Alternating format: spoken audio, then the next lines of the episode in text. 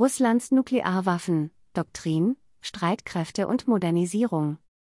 Russlands Nuklearstreitkräfte bestehen sowohl aus strategischen Langstreckensystemen, einschließlich Interkontinentalraketen, ICBMS, U-Boot-gestützte ballistische Raketen, SLBMs und schwere Bomber, als auch Trägersysteme mit kürzerer und mittlerer Reichweite. Russland modernisiert seine Nuklearstreitkräfte, indem es Systeme aus der Sowjetzeit durch neue Raketen, U-Boote und Flugzeuge ersetzt und neue Typen von Trägersystemen. Obwohl die Zahl der russischen Atomwaffen seit dem Ende des Kalten Krieges stark zurückgegangen ist, verfügt Russland immer noch über einen Bestand von Tausenden von Sprengköpfen, von denen mehr als mehr als 1500 Sprengköpfe, die auf Raketen und Bombern stationiert sind, amerikanisches Territorium erreichen können.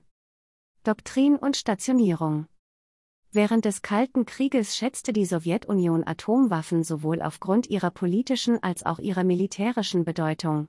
Während Moskau versicherte, dass es in einem Konflikt nicht als erstes Atomwaffen einsetzen würde, glaubten viele Analysten und Wissenschaftler, dass die Sowjetunion Atomwaffen in ihre Kriegsführung integrierte.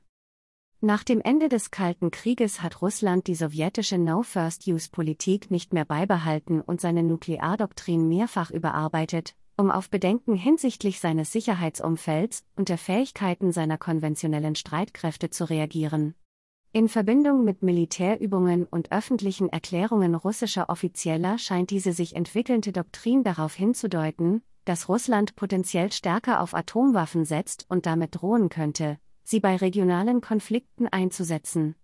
Diese Doktrin hat einige US-Analysten zu dem Schluss veranlasst, dass Russland eine Politik nach dem Motto eskalieren, um zu deskalieren verfolgt. DHS könnte mit dem Einsatz von Atomwaffen drohen, wenn es einen Konflikt mit einem NATO-Mitglied verliert, um die Vereinigten Staaten und ihre NATO-Verbündeten davon zu überzeugen, sich aus dem Konflikt zurückzuziehen.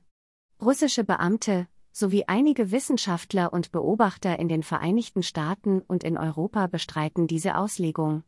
Die Bedenken hinsichtlich dieser Doktrin haben jedoch zu Empfehlungen für Änderungen in der nuklearen Haltung der USA geführt. Der derzeitige Modernisierungszyklus der russischen Nuklearstreitkräfte begann in den frühen 2000er Jahren und wird voraussichtlich in den 2020er Jahren abgeschlossen sein. Darüber hinaus kündigte der russische Präsident Wladimir Putin im März 2018 an, dass Russland neue Arten von Nuklearsystemen entwickelt.